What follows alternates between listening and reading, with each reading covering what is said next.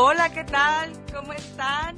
Me da mucho gusto que nos estén acompañando Armando Sánchez Díaz y Maribel Leiva en Salud Plena. Estamos listos para compartir más temas interesantes el día de hoy. Armando, ¿cómo te va en la vida?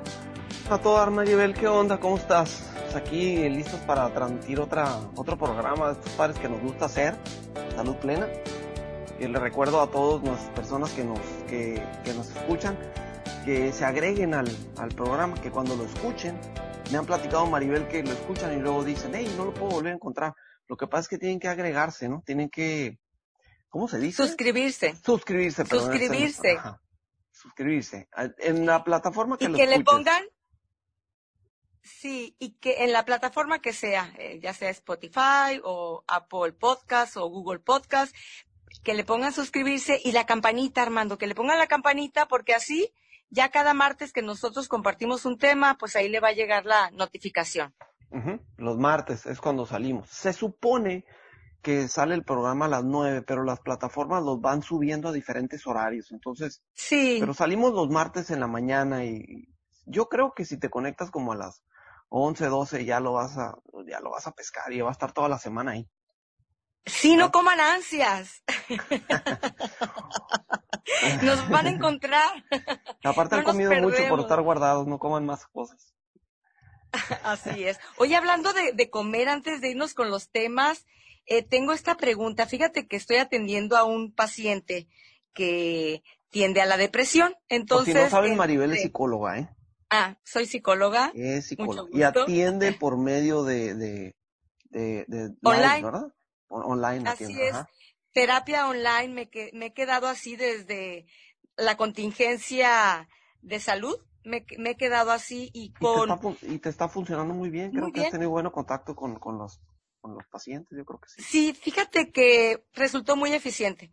Y te digo que uno de, de- de mis pacientes tiende a, a estados depresivos, entonces estamos trabajando en la prevención. Y en la prevención, pues sabemos que el ejercicio, por, por ejemplo, una caminata o el salir a correr al aire libre, es excelente medio. Y entre las cuestiones que también se recomienda es la alimentación. Las personas que tienen una mejor actitud o las personas felices son personas que se alimentan bien, que desayunan. Ya en una ocasión hablamos de esto. Entonces le hablaba a él yo de la importancia de que desayune, porque él no, como muchas otras personas, no tiene el hábito del desayuno.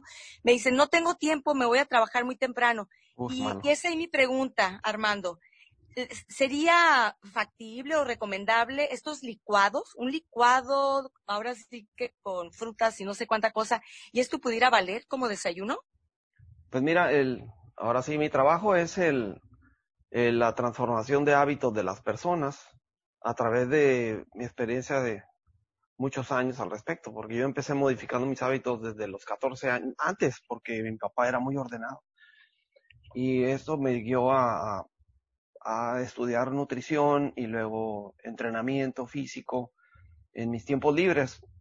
Soy arquitecto, pero le di la vuelta a mi carrera por algo que yo hacía ya de manera común, que era manejar bien los hábitos, porque así los aprendí de la familia. Y ahora que estoy grande, pues se me hace muy fácil manejar buenos hábitos. Tengo buenos hábitos. Y uno de los hábitos es desayunar sentado. Yo siempre vi a mi padre desayunando sentadito en la mesa. Y eso es, eso es muy importante.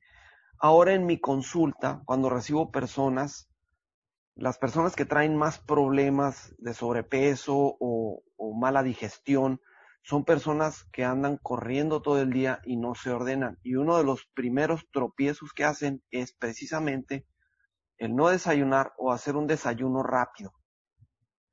Un desayuno rápido es un licuado, Mario. Entonces, si tú estás, si, y las personas me dicen, oye Armando, no me puedes poner, por ejemplo, eh, licuados para desayunar porque regularmente no tengo tiempo. Ah, pues pon- hazte el tiempo. Levántate más temprano. Levántate, regálate 15 minutos más en la mañana o 20. Prepárate el desayuno y siéntate a desayunarlo, que ese es el primer hábito de la mañana que debe, bueno, uno de los primeros que debes de tener bien asentadito. Necesitamos comer en la mesa, tranquilamente. Si quieres, puedes tener el celular ahí a un lado y estar luzmeando mientras estás comiendo. iba a decir periódico, pero ya ni se usa, no, pero lo vemos en el celular. Pero sí necesitamos sentarnos y masticar los alimentos. El licuado tiene varias desventajas para la digestión, porque cuando nosotros lo tomamos, se brinca una primera etapa digestiva que es el, el, uso de la saliva. La saliva tiene enzimas digestivas y cuando nosotros masticamos los alimentos y pasan hacia el, estómago, hacia el estómago, ya van hasta cierto punto preparados y el licuado no. Te lo tomas y, y entra derechito. No sé si te ha pasado, Maribel. Todos hemos desayunado licuados a veces. Yo lo hacía Sí. Hace años que no lo hago, pero de repente se me pega así, pero no es la principal parte de la alimentación. Ush, no sé hace cuánto tomé el último licuado, pero no sé si te ha pasado que te tomas un licuado y te inflamas. Bueno, no, no me ha pasado. Bueno, a mí sí me pasa y a otras personas que he entrevistado, resta que se toman un licuado y se llegan a inflamar porque es demasiado alimento muy pronto en el estómago y el estómago no lo puede manejar. Y parte de la digestión que te digo. Entonces, a tu cliente yo le recomendaría a tu paciente que se diera el tiempo, que sufriera menos estrés, que se comprara esos 15, 20 minutos en la mañana, uh -huh. que desayunara sentadito. Oye, Armando, ¿sabes qué le recomendé yo? No, no le recomendé tanto el, el licuado, pero le dije, bueno, ¿y qué tal un sándwich de crema de cacahuate? es rápido, lo pones el pan integral en el tostador, le pones la crema de, de cacahuate, ahí está la, la proteína y está el carbohidrato. No sé qué me digas tú. Pues podría ser a veces, pero no es lo más adecuado, ¿verdad? Porque, o sea, porque no vas a estar Tiene mucho azúcar. No, no por eso, Maribel. El, el, yo tengo mantequilla de maní. El, el peanut butter sí lo tengo y, y sí lo uso a veces como colaciones. Sin embargo, pues no vas a estar desayunando siempre eso. Necesitas cortar la fruta, ponerla en un plato, hacer un huevito, ponerlo ahí. Eh, ponerle un panecito con mermelada o mantequilla, una tortilla, sentarte a ver por la ventana mientras desayunas tranquilamente, a gusto. Pues sí. Lo que sí es que a nada o a algo así, pues mejor algo así, ¿no? Eso sí, ahí sí me ganaste ese punto. Te lo voy a, a dar. nada, a hasta, el, hasta el licuado, que me quedó claro que no es lo más recomendable. No. no es lo más recomendable, pero lo que sí hay que evitar es salir de la casa con el estómago vacío. Es como querer a, a echar a andar tu auto sin ponerle gasolina, pues nomás no. Sí, no, no, defin- definitivamente no. ¿Verdad? Definitivamente no. Y no correr, darnos el tiempo. Así es. Así es. Bien. Muy bien. Armando, fíjate que el personaje inspirador que traigo hoy. Sí, ya sé, te toca en el programa hablar del, persona- del personaje inspirador. ¿Estás es listo un ganador para de... escucharme? y- y- es un... ¿Mande? ¿Mande? ¿Mande? Li- ¿Listos para escucharte? Listo para Escucharme. escuchar. Es un premio Nobel. Sí. El que nos vas a platicar. Así es, y me pareció muy interesante porque es un premio Nobel en química. Y bueno, nosotros como mexicanos, pues no necesariamente en nuestro país se distinguen las ciencias. Y por eso me, me pareció que era inspirador, porque nos demuestra que, que no hay barreras, no hay barreras cuando tú tienes una pasión. Y se trata de Mario Molina, el ingeniero Mario Molina o el doctor Mario Molina, porque bueno, es ingeniero en química, pero pues también ya ha tenido doctorados. Y la historia de este hombre está interesante. Él nació en la Ciudad de México. Él nació en el, en el año 1943. A los 11 años lo mandaron a estudiar a Suiza. Su papá era diplomático, era embajador de México, fue en, varios países, entre ellos que recuerde Australia, Filipinas, otro país por ahí. Y bueno, a los 11 años él se fue a estudiar a Suiza. Regresa, entra a la UNAM, tenía pues ya la edad de la- del universitario, a los 18 años, a la Facultad de Ciencias de la UNAM.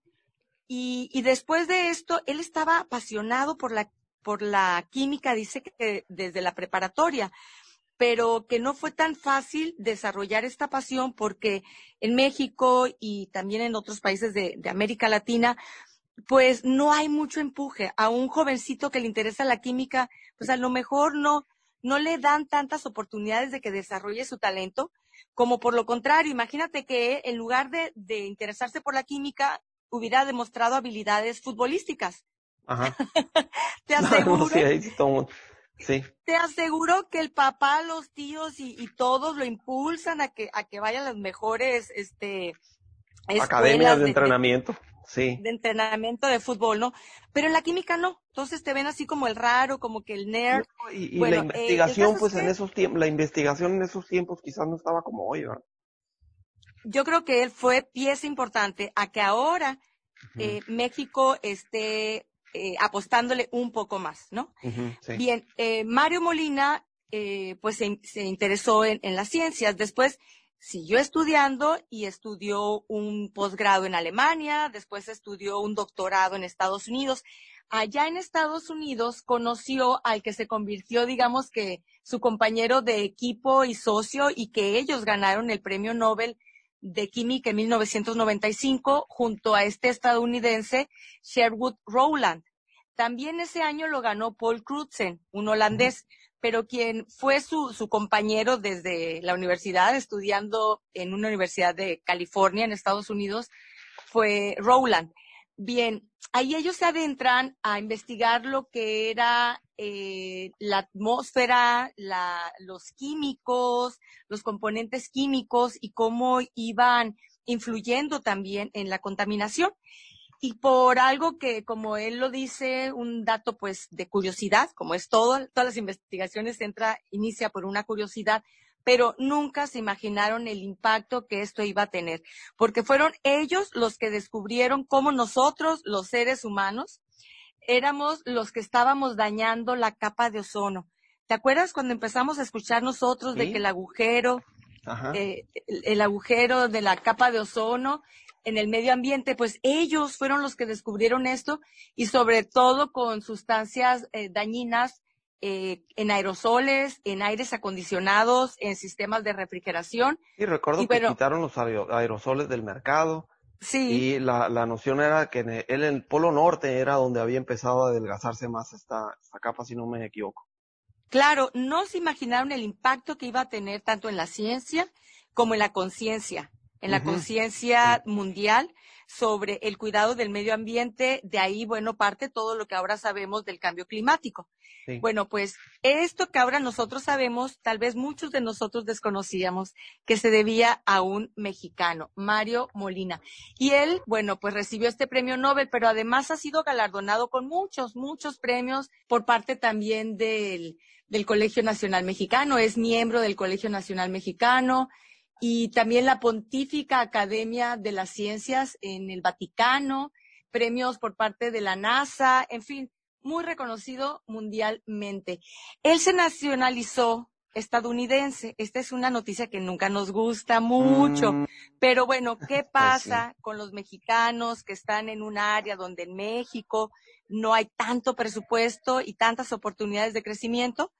Pues eh, ellos reciben la invitación de países, ahora sí que se los están peleando, Ajá. para que trabajen con ellos y bueno, ha estado trabajando en gran parte en Estados Unidos, allá como uh, catedrático en varias universidades en las áreas de investigación. Ha formado parte también desde entonces, desde que ganó el premio, eh, como asesor también en la Casa Blanca en Estados Unidos sobre estos temas. También en México, por supuesto, forma parte del Colegio Nacional Mexicano, que agrupa a los más destacados científicos, artistas, literatos eh, de nuestro país. En fin, un hombre muy, muy destacado y decía, ¿por qué? ¿Por qué nos inspira?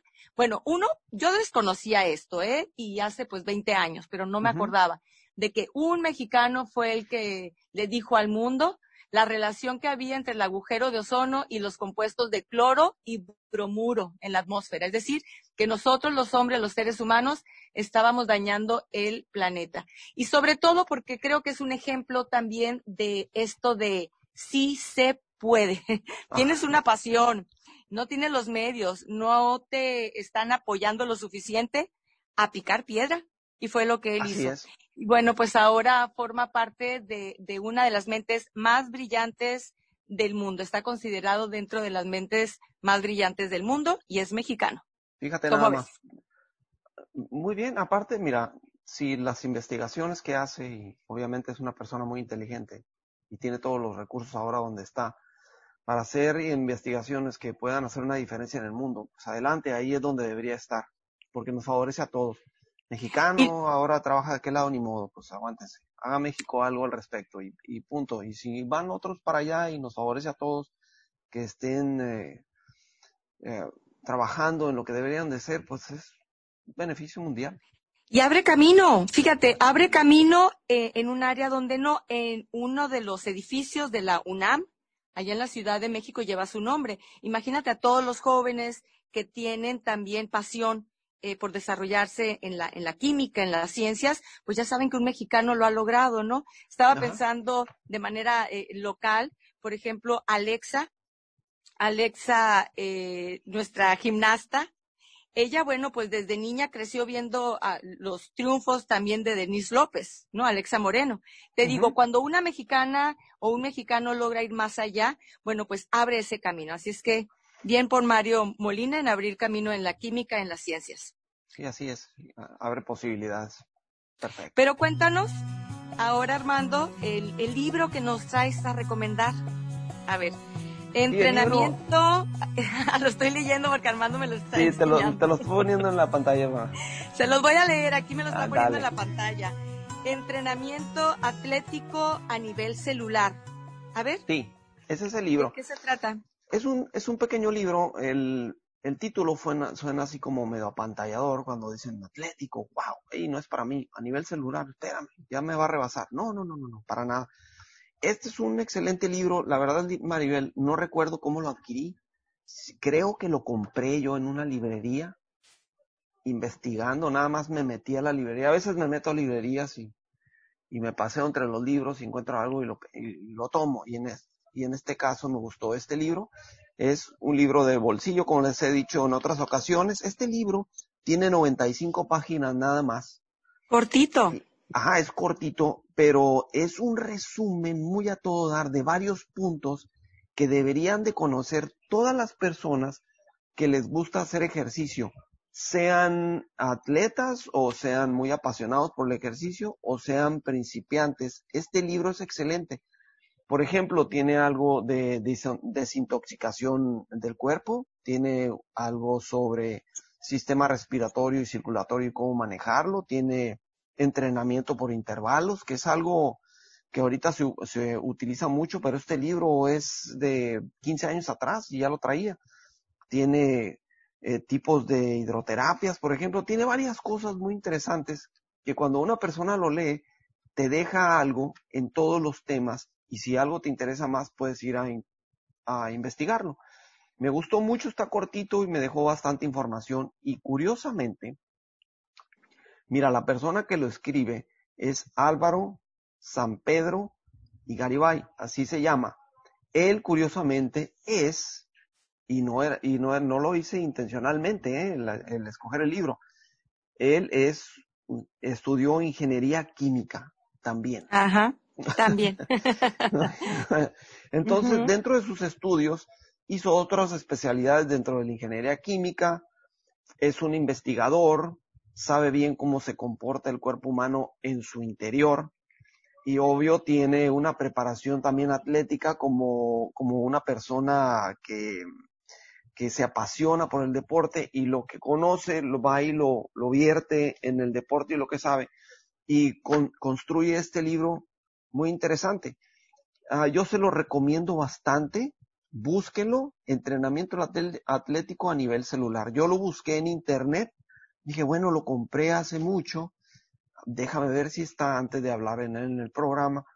Lo busqué y ahí lo encontré, ahí está. está sí está también entonces. Facilito de encontrar y es un libro que te va a dejar un montón. No tienes que ser un atleta para leerlo, nada más con que te interese el ejercicio, te interese la nutrición y te va a dejar un montón de cosas. En resumen, muy interesantes, son como unos 20 puntos en los que se mete, pero todos los maneja de una manera resumida, muy comprensible. El ingeniero, yo creo que, eh, yo me imagino que esta persona cuando habla con las, con las demás personas nadie le entiende, entonces digo. Pero espero que en el libro esté muy claro. haber dicho, voy a escribir un libro para que me agarren la onda. Y este libro... Para explicarlo con peras y manzanas. Todos lo podemos entender hasta yo. Entonces, si yo lo entendí, también lo van a entender todas las demás personas que nos están escuchando. Excelente. Ahí está la recomendación del libro. ¿Lo repites el, título, por favor? Se llama el título? Entrenamiento atlético a nivel celular por Álvaro San Pedro y Garibay. Si está pantallador, fíjate. Y si está pantallador, el nombre, qué bueno que nos dices que sí es para todas las personas que quisiéramos tener una, una alimentación más sana, ¿no? Sí. Maribel, vamos, ¿qué te parece si pasamos al, al platillo principal del programa? El tema de hoy. que es un tema que en alguna ocasión yo te comenté. Dijo, fíjate que tema... Tú me lo sugeriste. Alguna, ajá, no me acuerdo cómo fue. Yo sí recuerdo, Armando, cómo fue. Fíjate que fue a raíz, duelo. Sí, fue a raíz de que en otro de los programas estaba hablando de Facundo Cabral y que entre los sucesos difíciles de su vida o trágicos fue la muerte de, de su esposa y de su hija en un accidente de avión. Y comentaba que la Madre Teresa de Calcuta, al saber esto y, saber lo abatido que él estaba, le llama por teléfono y le dice a Facundo Cabral, ¿qué vas a hacer con tanto amor? ¿Qué vas a hacer con tanto amor? Y se lo llevó a Calcuta a trabajar con él y ese viaje a Calcuta y trabajando para las personas desamparadas y personas que, vivían en situaciones muy difíciles, muy dramáticas, le ayudó a él en su proceso de duelo. Fue de ahí donde tú me dijiste, oye, ¿por qué no hablas sobre el duelo? Y sí, precisamente el tema de hoy sería cómo sobrellevar la muerte de un ser querido. Que mira, desde que lo decimos, yo creo que nos aplasta el corazón, ¿no?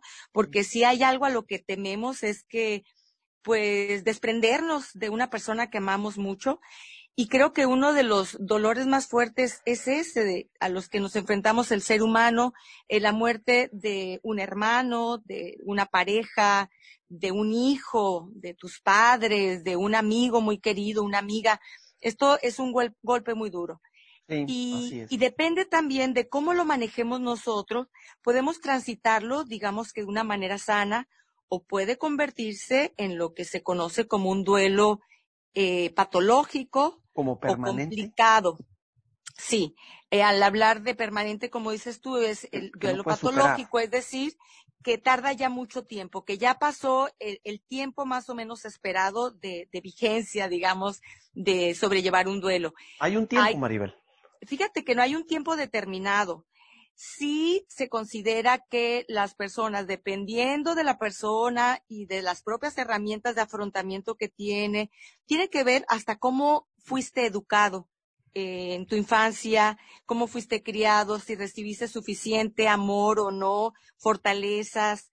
Eh, todo eso también tiene que ver. Las personas, por ejemplo, que en su infancia eh, no sentían seguridad por parte de su papá o su mamá o no se sentían amados o estos padres que donaron. Son personas que a lo mejor sí se viven con un poquito menos de herramientas para afrontar situaciones difíciles. Pero, ¿sí? Te puedo compartir una, una, una opinión, una experiencia, no sé si está incorrecto. A ver, dime. Cuando yo, yo he sentido, cuando yo ya perdí a mis dos padres, mi papá tenía eh, longevo, 96 años, mi mamá 94. Cuando perdí a mi abuelo, antes que ellos, mi abuelo tenía 100. Son personas que vivieron muchos años, una vida plena. Y cuando yo me desprendí de ellos, sentí que era ya tiempo de que ellos, no que se fueran, pero ya tiempo de que ya habían vivido, una vida plena. Entonces, no se me hizo difícil el, duelo por mis padres. Sí. Sin embargo, yo opino que cuando se va una persona más joven, no he tenido, bueno, sí perdí a una sobrina de 40 años, muy querida por la familia, y siento que el duelo por ella fue más difícil que incluso que mis padres, porque era una persona más joven. Claro, imagínate. todavía más por vivir. Y cuando son niños es más difícil todavía. debe ser terrible para los papás, olvídalo. Así es. Es decir, que no hay un tiempo determinado y no, y depende también del tipo de situación, como bien lo dices. No es lo mismo eh, despedirte de tus padres de noventa y tanto noventa y tantos años que de todas maneras te duele a la pérdida de un, un hijo, ¿no? O un niño. Eh, porque de cierta manera como que creemos entender las leyes de la naturaleza y creemos que los adultos se tienen que ir antes que, que los más jóvenes, ¿no? Y cuando se rompen estas leyes de la naturaleza, bueno, pues nos cuesta, mucho más trabajo, aceptarlo, comprenderlo, así es.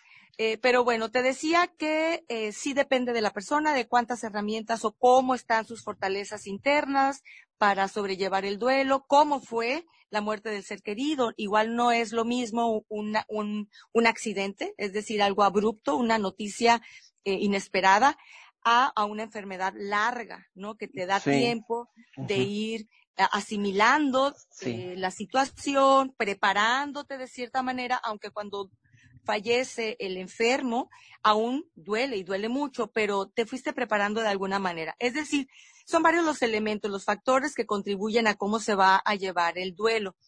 Lo que sí se conoce es que hay ciertas eh, sugerencias o ciertas, eh, ciertos elementos que nosotros pudiéramos tomar a consideración para evitar esos duelos patológicos. Eh, lo que me gustaría compartir el día de hoy son conocer las etapas del duelo. Esto nos ayuda a entender por dónde, qué es lo que estoy atravesando, ya sea que soy yo quien estoy viviendo el duelo o que conozco a un ser querido y quiero acompañarlo. Las etapas del duelo, bueno, hay varios autores, pero nos vamos a, basar en una de las más conocidas, que es por parte de, una psiquiatra eh, suiza, quien también, fíjate, se fue a vivir a Estados Unidos para desarrollarse en esto, que es Elizabeth Kubler-Ross. Elizabeth Kubler-Ross, ella es quien inició con la tanatología, que se entiende como el parte de la psicología que se centra en el acompañamiento relacionado con la muerte, ya sea a, personas, a enfermos terminales, que es con quienes ellos trabajaba eh, esta doctora con enfermos terminales, como también acompañamiento a la, a la familia para irse preparando o cuando eh, fallece ¿no? un ser querido para acompañar en el duelo. Y ella mencionaba cinco etapas del duelo. La primera etapa es la de negación, que es la de shock, ¿no? Bloqueo. No puedo creer lo que me están diciendo.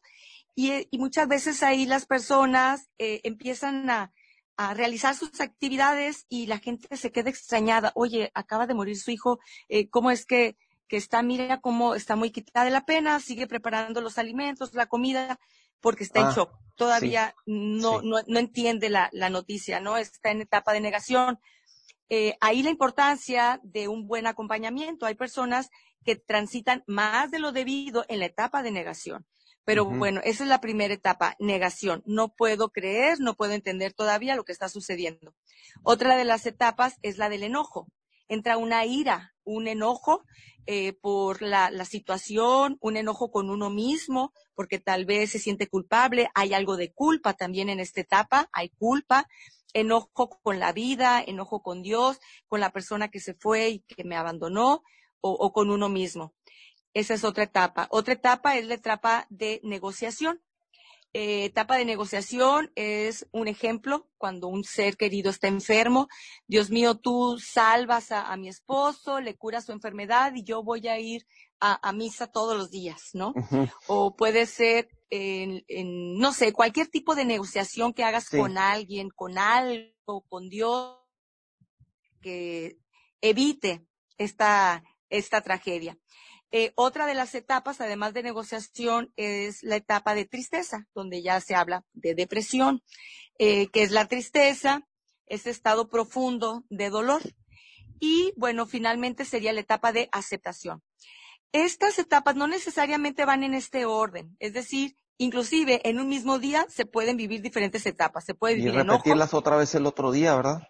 Sí, repetirlas eh, en un mismo día puedes tener enojo y, puedes tener también tristeza, eh, ya estar en etapa de negociación y luego regresarte a, a cualquier otra etapa. Lo que sí es que la última es la de aceptación. Cuando la persona llega a la etapa de aceptación, no significa que ya no le duela. No significa eso, pero sí significa que ya comprendió que es una realidad, que ya no hay vuelta atrás, que hay que aprender a vivir con la ausencia, hay que aprender a vivir diferente sin la compañía de ese ser querido, sin esa relación, ¿no? Eh, todavía duele, pero el dolor ya no es tan intenso y ya hay oportunidad de ver hacia el futuro. En las otras etapas, la gente puede estar tan devastada que no se puede imaginar algún día que pueda volver a sonreír o volver a ser feliz o volver a hacer las actividades que a lo mejor ya dejó de hacer por estar en etapa de tristeza y, depresión. Bien, esa es la etapa de aceptación.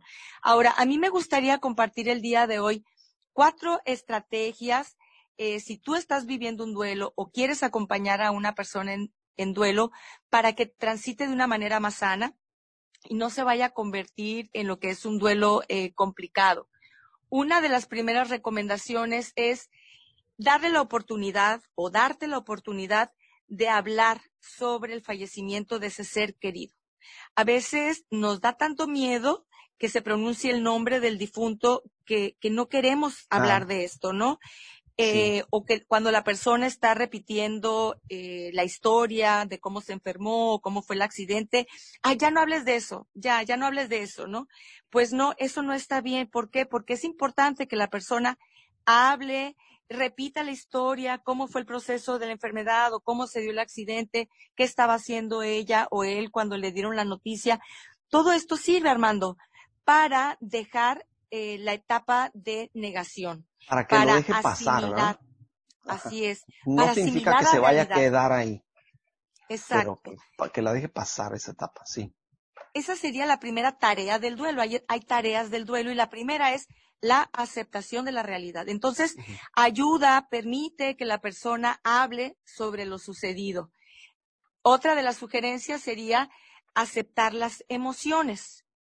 Como decíamos, eh, las etapas del duelo nos llevan diferentes emociones y son naturales, porque no te asustes si ves que el dolido está muy enojado, ¿no? Eh, me ha tocado ver adolescentes, por ejemplo, que están enojados con el padre o la madre que, está vivo y, de alguna manera pueden echarle la culpa de la muerte del otro padre. O incluso eh, enojados con el que murió, ¿verdad? Con el que murió, porque los dejó, porque, no traía el cinturón de seguridad o por, lo que haya sido.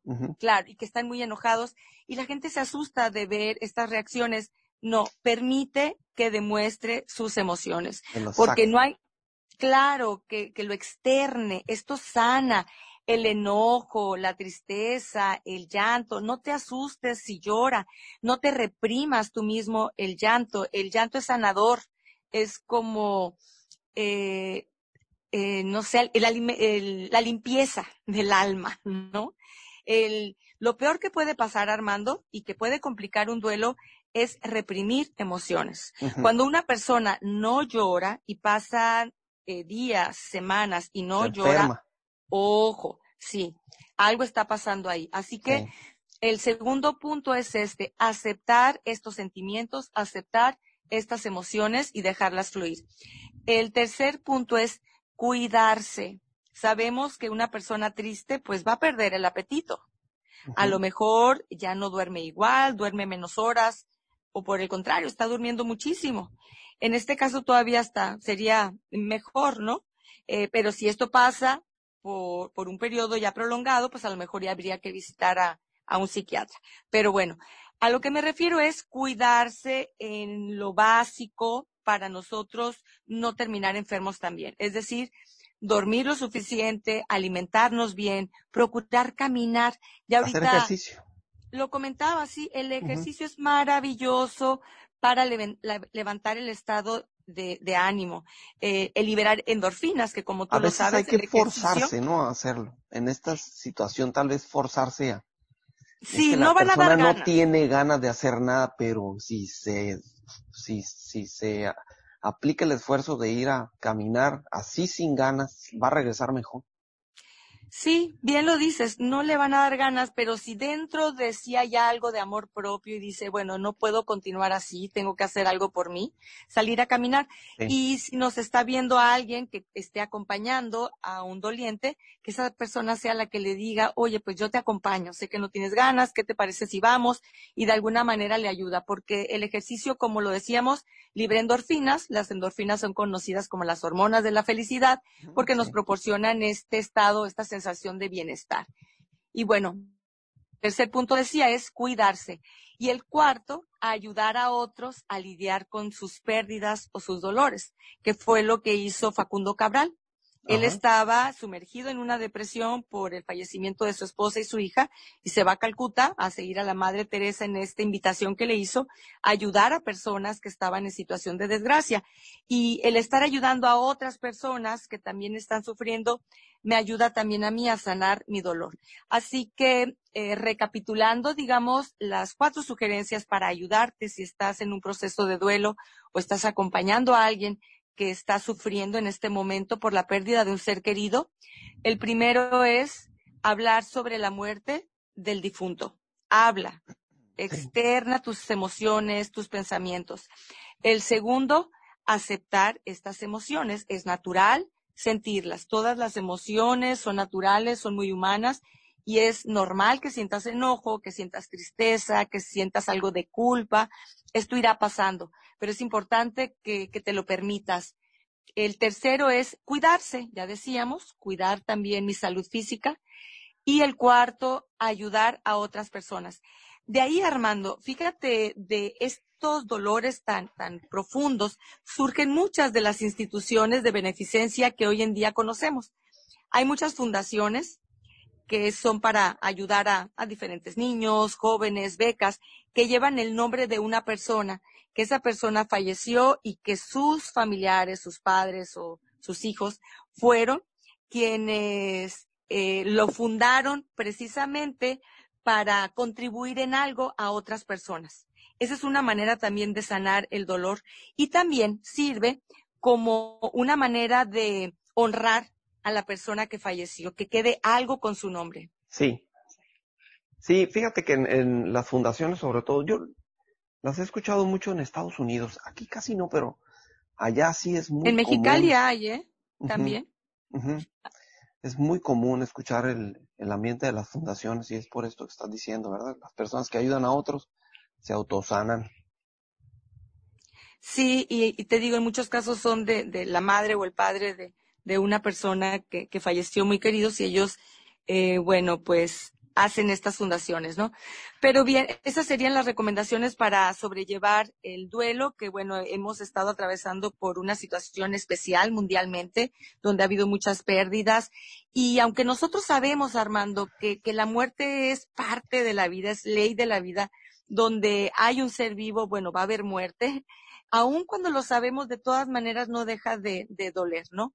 Aun cuando sepamos que es inevitable, la muerte es inevitable, pero eh, no deja de, de, doler cuando tenemos que desprendernos, sobre todo porque muchas veces nos estamos desprendiendo de quién soy yo a través de, de esa persona que se va. En el caso, por ejemplo, de la pareja, ¿no? No únicamente sí. fallece el esposo, sino una parte de mí, de quién era yo cuando estaba con él o una madre de yo ya ya no soy la madre de, este niño o de esta persona. En fin, eh, es un, un golpe duro en nuestra vida, pero la buena noticia es que todas las personas, Armando, por más fuerte que sea el dolor, sí tenemos esta capacidad de salir adelante. Todos tenemos esta resiliencia, pero sí es importante cuidar con el apoyo de, de la red social y evitar el aislamiento. Muchas personas están dolidas y lo que hacen es aislarse. De primer momento, en las primeras etapas del duelo, está bien, hay que permitirle a la persona, si ya no quiere salir con las amigas, si ya no quiere realizar las actividades que hacía, está bien, es parte del duelo y hasta es sano que lo haga. Pero cuando eso se prolonga por mucho tiempo, este aislamiento no es saludable porque sí necesita de su red de apoyo para, para ayudarlo. Sí. Pues excelente, Maribel. Interesante el tema y qué bueno que lo platicaste. Está muy dentro de la, de la época y la ocasión y yo seguramente estoy eh, convencido de que mientras más nos conocemos más podemos también lidiar con esta situación del duelo. Autoconocernos es importante. Y si tienen más dudas al respecto, Maribel, te pueden encontrar a ti como psicóloga. ¿Hay algún sí. teléfono donde te puedan localizar o las redes? Sí, es más fácil en las redes sociales como Maribel Leiva, en mi página en Instagram, en mi página en Facebook. Eso te iba a comentar, hay personas que también eh, acuden, acuden a apoyo psicológico, eh, tanatológico, y si pueden eh, ayudarles, como yo les comento, yo no te puedo quitar el dolor, pero te puedo ayudar a ir atravesando cada una de las etapas de una manera más sana. Y sí sirve, ¿eh? Sí sirve. Así es que para las personas que crean que ya necesitan un apoyo, no duden en buscar a algún profesional. Eh, aquí en la comunidad hay varios eh, profesionales, psicólogos y que están especializados también en tanatología que pueden acompañar. Excelente. Pues se terminó el tiempo del programa, amigos. Para nosotros, como siempre, fue un gusto transmitirles esta información. Espero que nos sigan buscando en las plataformas como Spotify, la plataforma también que, que promueve este eh, iPhone, Google. Google. Eh, YouTube no todavía no estamos ahí, yo creo que más adelante estaremos, pero estamos en muchas partes, Maribel.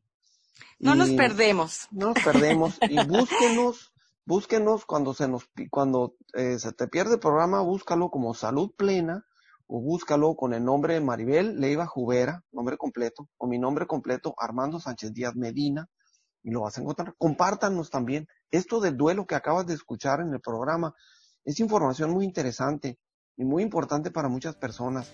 Si escuchaste el programa, lo puedes compartir, puedes mandárselo a alguien, copias el enlace y se lo mandas. Tal vez alguien lo necesite. Así es. Me dio mucho gusto estar contigo de nuevo, Armando Sánchez Díaz, y con la gente que hoy nos escuchó. Nos vemos en la próxima. Que tengan un excelente día, tarde, noche, a la hora que nos estén escuchando. Pásenla hasta bien. Pronto. Igualmente hasta, pronto, que estén bien.